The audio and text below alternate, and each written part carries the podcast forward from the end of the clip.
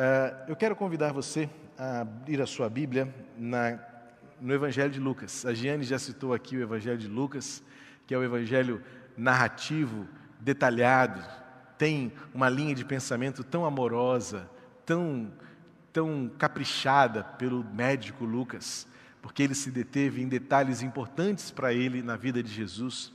Eu quero compartilhar com você Lucas 15, versículo 20 até o final desse capítulo. Trata-se da parábola bem conhecida, talvez uma das mais conhecidas, a parábola do filho pródigo. O filho que desperdiçou tudo o que tinha para voltar para a casa do pai sem nada. Vamos ler o texto e depois eu quero fazer algumas considerações importantes e trazer você para uma atitude que nos transforma e nos molda para o momento que vivemos neste mundo. Diz assim Lucas 15, a partir do versículo 20. E arrumando-se, eu já peguei agora a partir do momento onde ele dá conta do seu pecado, do seu erro, do seu exagero, do seu desmando na vida, e ele toma consciência do seu mal e ele decide voltar para a casa do pai. E é a partir daqui que eu quero pegar o texto bíblico que diz: E arrumando-se foi para o seu pai. Vinha ele ainda longe, quando seu pai o avistou e, compadecido dele, correndo, o abraçou e o beijou. E o filho lhe disse: Pai, pequei contra Deus e diante do Senhor. Já não sou digno de ser chamado de seu filho.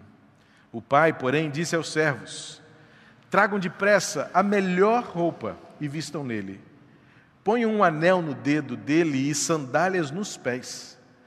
Tragam e matem o bezerro gordo. Vamos comer e festejar. Porque este meu filho estava morto e reviveu, estava perdido e foi achado e começaram a festejar. Ora, o filho mais velho estava no campo. Quando voltava, ao aproximar-se da casa, ouviu a música e as danças.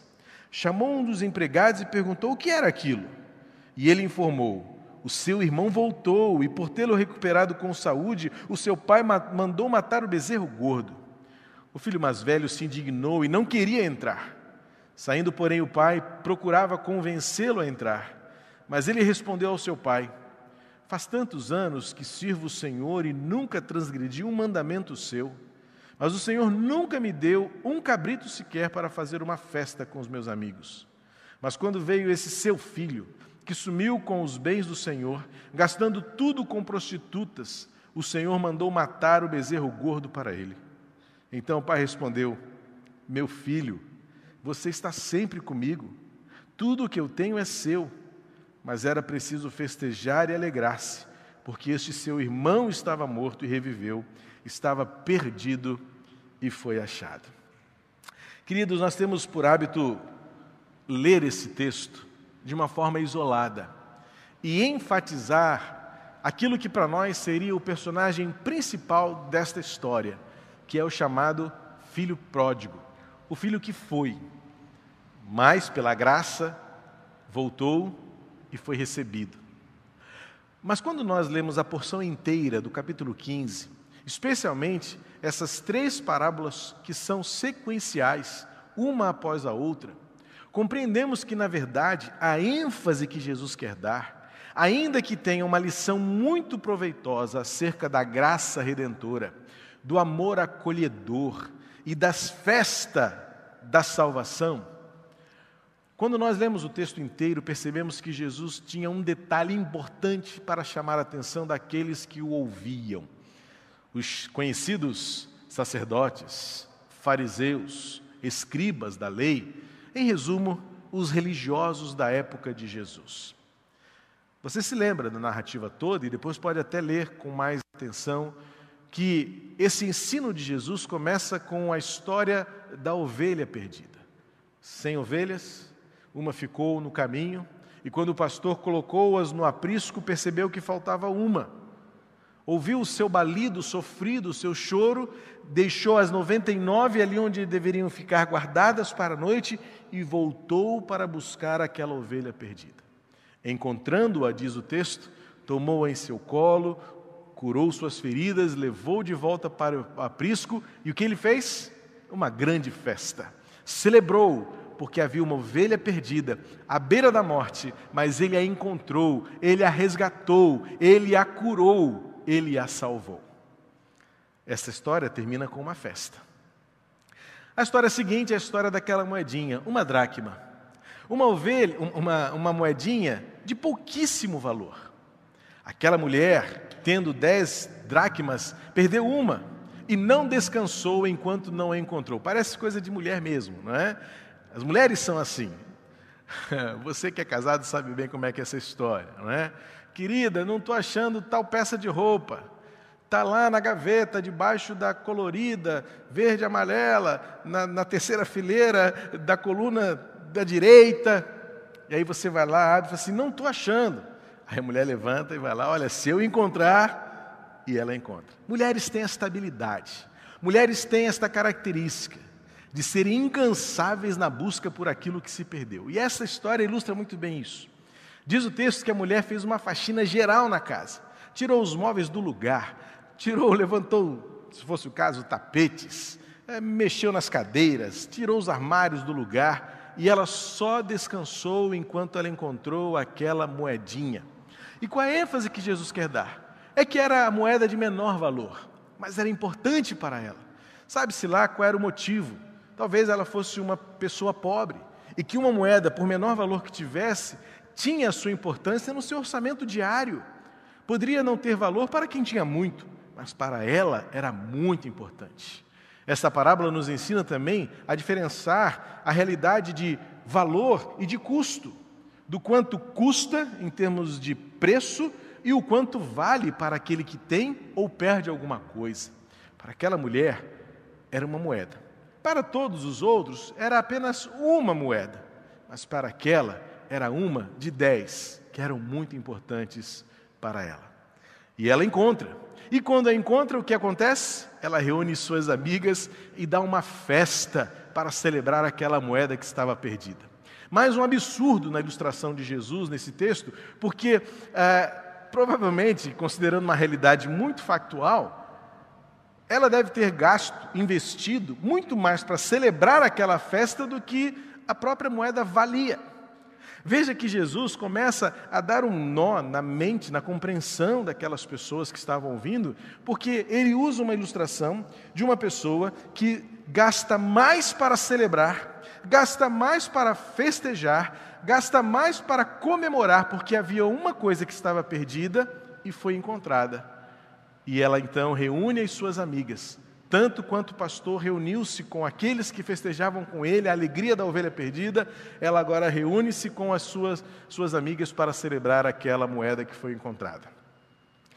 O texto continua para a terceira ilustração que Jesus usa e fala do filho. É a mais detalhada, é a parábola que tem mais sentimentos, porque antes era uma ovelha, um animal irracional totalmente dependente do cuidado do pastor, totalmente dependente é, das decisões que o pastor tomasse a seu respeito. Depois era um, era um, era um, um bem inanimado, uma, uma moeda. Perdeu-se em algum lugar, ficou ali entre as almofadas do sofá, caiu por trás do armário e dali ficaria até que alguém a encontrasse.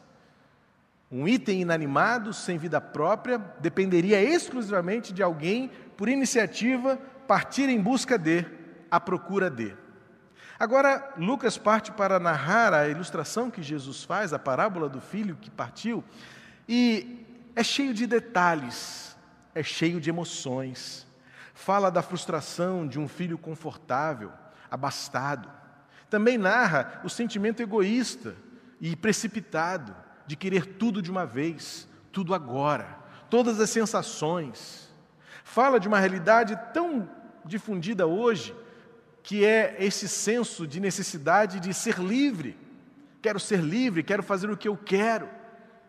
E essa narrativa, então, vai mostrar a frustração, a mentira de uma vida esbanjadora, dissoluta, como diz na, na tradução mais, mais tradicional. Uma vida entregue a si mesma e a si mesmo, longe do Pai, longe do cuidado, longe da provisão. E essa história termina nos porcos. Uma história repleta de sentimento, uma história carregada de emoção, Uma história que tem como propósito mostrar àquelas pessoas que viver longe da casa do Pai não tem possibilidade, não tem solução. E aquele filho então um dia se vê comendo bolotas que os porcos comiam, habitando junto com eles, vivendo aquela realidade imunda e desnecessária, e ele se dá conta: até os empregados mais humildes na casa do meu pai têm melhor condição do que eu. Até os menores, até os mais humildes, têm, junto ao meu pai, uma condição de vida melhor do que essa que estou vivendo. E eu, sendo filho, estou aqui comendo com os porcos. Então ele se dá conta disso, cai em si e diz: Vou me levantar e vou me dirigir à casa do meu pai. Quem sabe ele me perdoe se eu reconhecer o meu erro. E ele ensaia, o texto vai dizer que ele ensaia.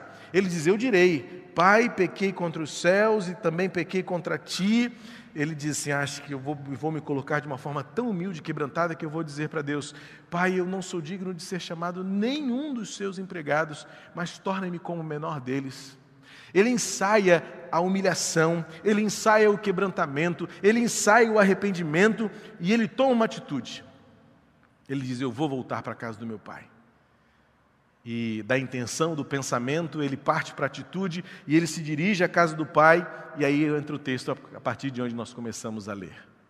O pai, quando o vê ao longe, há um detalhes aqui nesse texto tão preciosos. O pai estava esperando, o pai estava esperançoso, o pai estava expectativo.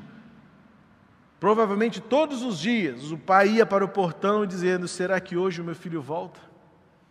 E o texto diz que quando ele apontou lá distante e o pai o reconheceu, então o pai saiu do lugar onde estava e foi na direção do filho arrependido, quebrantado, humilhado. E diz o texto: lançou-se-lhe ao pescoço.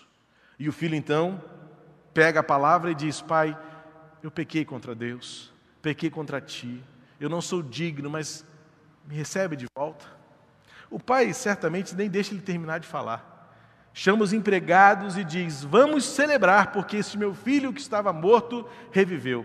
E manda matar um animal gordo para uma grande refeição, manda trocar as roupas, põe uma roupa nova, coloca o anel que representava ali a, a filiação, a relação está restaurada, agora você é meu filho novamente, você está dentro da minha casa, você é meu. Troca as sandálias, porque você aqui é digno, você aqui tem honra, você aqui é filho. Jesus, é, o, o pai então começa a celebrar a volta daquele filho. Para mim, claramente, Jesus está nessas três lições mostrando que o reino de Deus é formado por uma comunidade que aprende a celebrar com alegria a vida e o recomeço. Todas as três ilustrações, elas terminam este momento do reencontro com festa, com comida, com música, com abraços, com aglomerações. Que dor não poder fazer isso esse ano. Que dor não poder abraçar esta equipe maravilhosa que está aqui comigo, celebrando a vida, transmitindo para você esperança. Mas nessas três histórias, os protagonistas delas fazem questão de passar da busca, da espera para a celebração. Nós somos a comunidade da celebração e não podemos transferir para ninguém esta experiência porque só nós sabemos o que é andar perdido e ser achado. Só nós sabemos o que é ser esquecido e um dia lembrado. Só nós um dia, só nós sabemos o que um dia foi igno ser ignorado, banido, afastado e agora ser abraçado, recolhido e acolhido. Algo interessante que eu quero destacar para você também nessas três ilustrações que comparam bem também muito da nossa realidade, quero a sua atenção para isso. As duas primeiras ilustrações tratam de personagens, vamos dizer assim, ou elementos delas, em que o pastor ou a mulher, aquele que perdeu alguma coisa, vai ao encontro. Porém, na parábola do filho pródigo, o pai não vai à procura, o pai não sai de casa, o pai, o máximo que chega era no portão. A maioria dos autores concorda que essas comparações entre as duas primeiras e a terceira também é muito clara e óbvia a nossa vida com Deus e a nossa realidade que vivemos hoje. A ovelha por si só, ela não tem consciência. Ela representa aqui toda a irracionalidade do mundo animal. Não tem sentimentos, não expressa sentimentos, não tem emoções, sequer tem como dizer que se arrependeu de ter se afastado do rebanho. Não é dada à ovelha a oportunidade de dizer, pastor, me desculpa, eu não vi o caminho, eu acabei caindo aqui. Desculpa, pastor, eu fui um pouco rebelde e me afastei do rebanho enquanto você levava as 99, eu quis ficar um pouco mais para trás. A ovelha, naquele sentido, não tem a chance racional, emocional e espiritual para dizer ao pastor: eu me arrependo.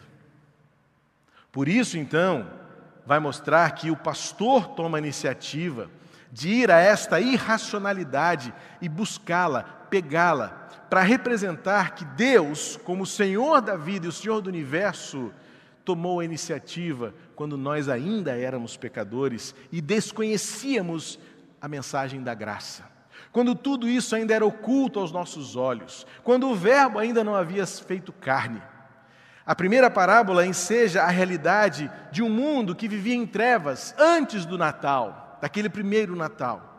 Então era necessário que o Senhor descesse dos céus e fosse ao encontro desta ovelha que, por desconhecer o caminho, por desconhecer o arrependimento, por desconhecer a realidade da vida longe de Deus e as suas consequências, era necessário que Deus descesse dos céus e, na forma de um bebê, fosse ao encontro deste povo perdido, desta geração perdida, deste tempo que vive sem trevas.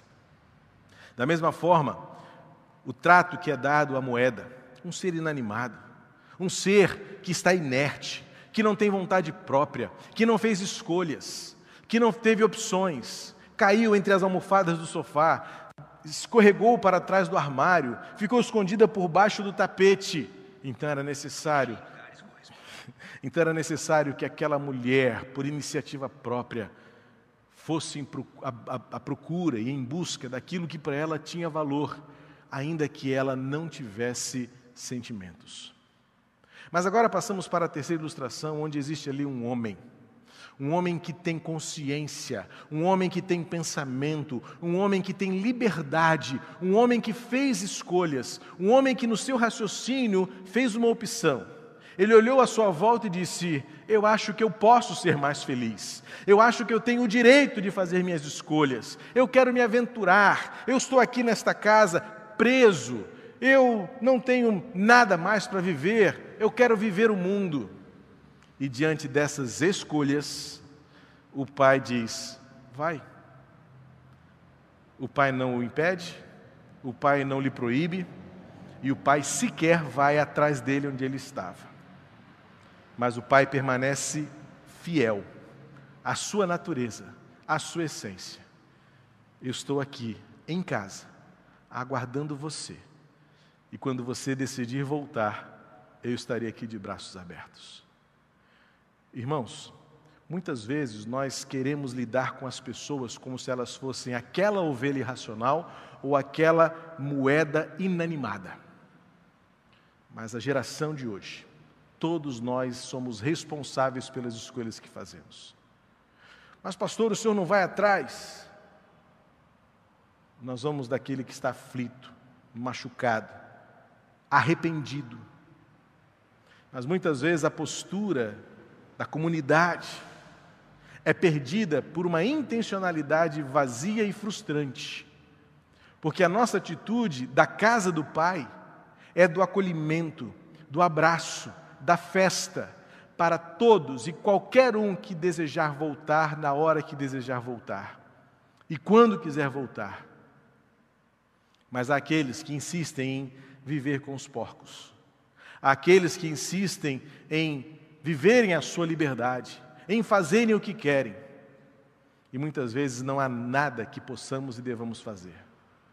Mas nós estaremos anunciando: há um amor, há uma verdade, há uma esperança. Volta para a casa do pai. Mas a história não termina no filho pródigo. A história continua agora para um outro perdido. E é aqui que entra a riqueza dessas três ilustrações que culminam com uma quarta ilustração. Em geral, a gente vê apenas três parábolas: a ovelha perdida, a moeda perdida e o filho perdido que foi para o mundo e viveu com os porcos. Mas Jesus quer enfatizar uma quarta parábola, dentro desta terceira história, que é o ponto central onde ele quer chegar para aquela geração e aonde eu também quero compartilhar com você, minha ovelha, minha, minha ovelha querida, irmão e irmã. É que há pessoas que estão dentro, na casa do Pai, e que ainda estão perdidos, porque não conseguem compartilhar e celebrar e fazer parte da comunidade da celebração. Veja que todas as ilustrações terminam com festa. O pastor festeja a ovelha perdida e foi encontrada. A senhora festeja a moeda achada com as suas amigas. E agora o pai mata um bezerro gordo, dá roupa nova, dá um anel novo, coloca sandálias novas nos pés e chama todo mundo: vamos festejar. Mas havia alguém dentro da casa do pai que vivia perdido e não sabia. Há muitos que ainda estão perdidos na casa do pai e não conseguem se unir à celebração da vida, porque continua havendo ovelhas, moedas e filhos que voltam para perto do Pai.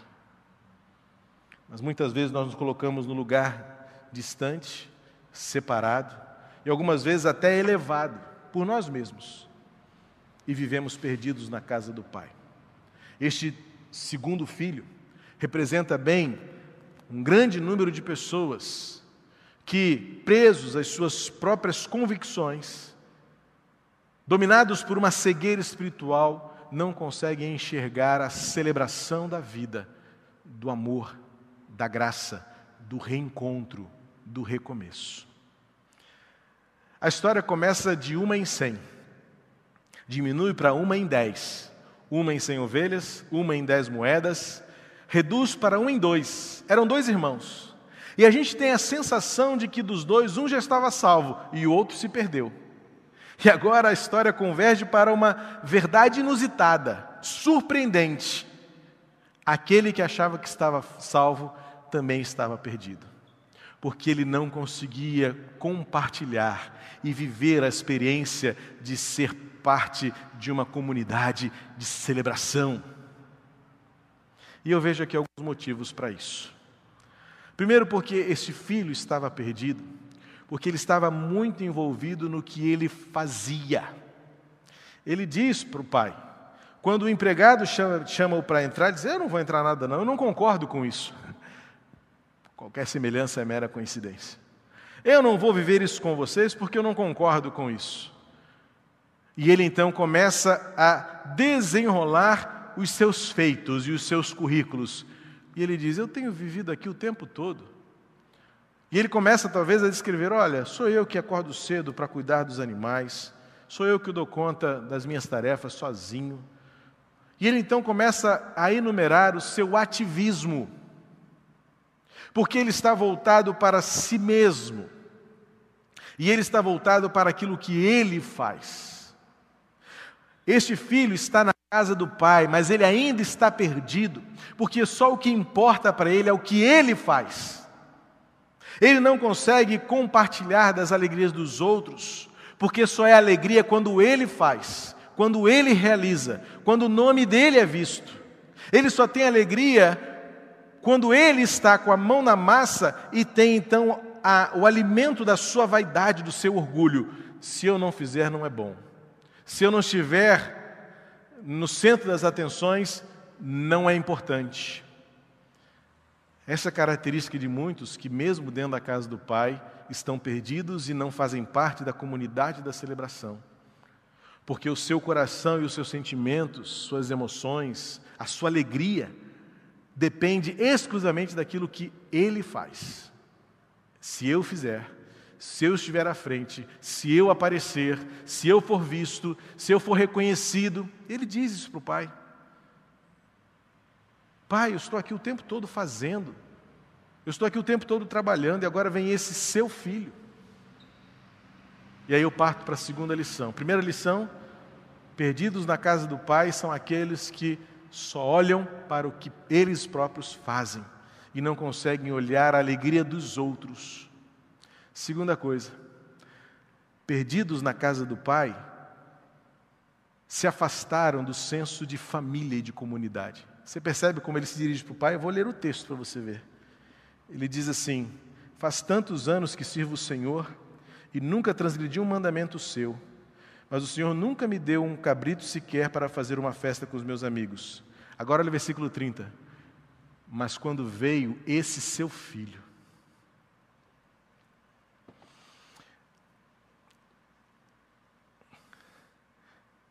eu fico triste quando alguém perde o senso de que somos uma família e de que somos todos irmãos. Esse filho estava na casa do pai, mas continuava perdido, porque ele perdeu ele perdeu a alegria de olhar para o seu irmão e chamá-lo de irmão. Não sei que outro título ele podia usar, mas aqui ele é muito ofensivo, porque ele olha para o pai e fala assim: Esse seu filho não é meu irmão. Há pessoas perdidas na casa do pai quando perdem o senso da comunhão, de que nos sentamos à mesa para celebrar a vida, sentamos-nos à mesa para celebrar o outro. O Evangelho só tem sentido quando isso existe pelo outro. Esse filho estava perdido porque ele não apenas se importava apenas com o que ele fazia, mas ele pouco se importava com o que o outro era, com o que o outro sentia, com o que o outro vivia. Ele perdeu a simpatia, ele perdeu a empatia, ele perdeu o senso de importar-se com o outro. Numa família, nós choramos com os que choram e também nós nos alegramos com os que se alegram. Este filho estava perdido na casa do pai, porque ele ilustra bem o que muitos religiosos eram e são ainda. Eu me importo com o que eu faço, e só isso é importante. E só é importante se eu fizer, se eu estiver, se eu aparecer, mas avançam o sinal e transgridem os princípios quando vão além, como esse filho foi. Pai, esse seu filho. Eu não consigo mais olhar para o meu lado e ver que o outro é meu irmão. É diferente, mas é meu irmão. É chato, mas é meu irmão. É difícil, mas é meu irmão. É arrogante, mas é meu irmão. É pecador, mas é meu irmão. É cheio de erros, mas é meu irmão e porque Ele é meu irmão, e Ele está aqui junto comigo na casa do Pai, vamos vencer isso e vamos celebrar, porque Ele estava realmente morto e reviveu. A comunidade da celebração é feita por todos aqueles que têm consciência de que também estavam perdidos, estavam mortos e foram achados. E por último, a terceira lição que eu retiro desse texto é que este filho, estava perdido na casa do Pai, porque ele se dá a conhecer agora e ele se revela. Tudo o que eu fazia era por interesse próprio. Nas falas deste filho, quando se dirige ao Pai, no versículo 29 diz: Eu estou aqui com o Senhor tantos anos, faço o meu trabalho certinho. E ele ainda acrescenta: Como um bom religioso, não falhei em nada, conheço tudo das regras dessa casa. Sei tudo, e aí vamos trazer para a realidade teológica, eu sei tudo da doutrina, eu sei tudo o que é certo, eu conheço a Bíblia do início ao fim, conheço todas as teses, conheço toda a teologia, seja ela reformada, pentecostal, sei tudo e me posiciono convictamente diante de tudo. Até aí tudo bem.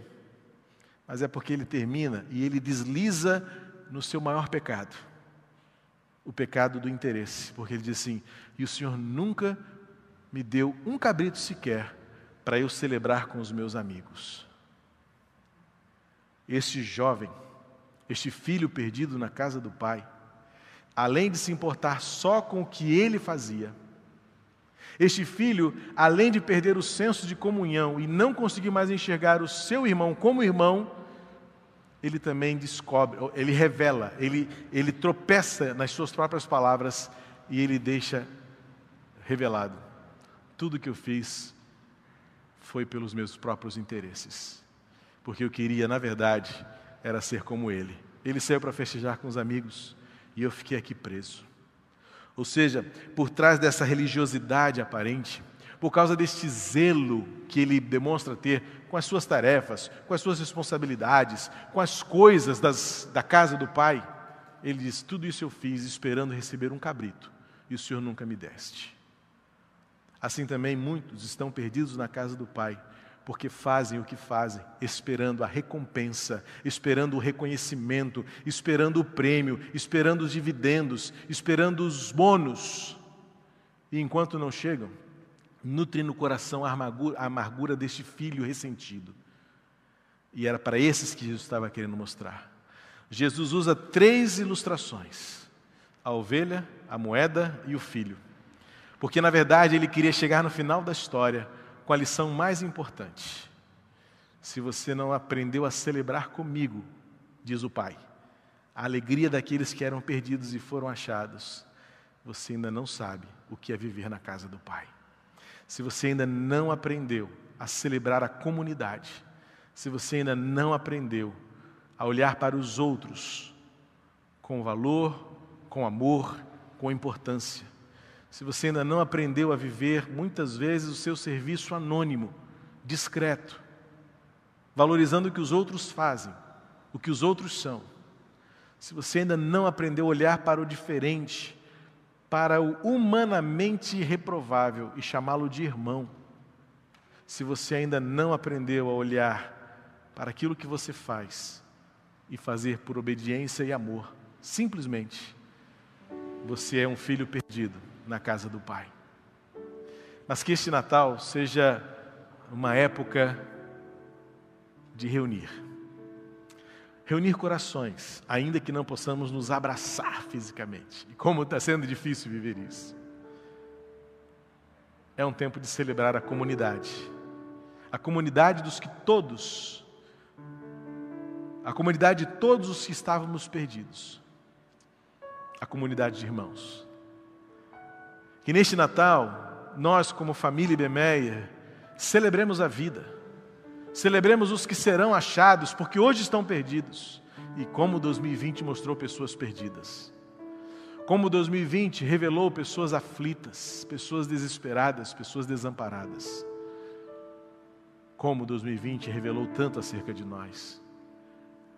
Parece que 2020 serviu como esta festa, em que filhos perdidos foram achados mas em paralelo, muitos filhos estão na casa do Pai, mas estão perdidos, porque só se importam o que fazem eles próprios. Não conseguem sentar à mesa com o outro, porque não sabem mais chamá-los de irmão. Porque não sabem celebrar a vida pela graça e não pelo que eu recebo, mas pelo que Ele é e pelo que Jesus fez por mim.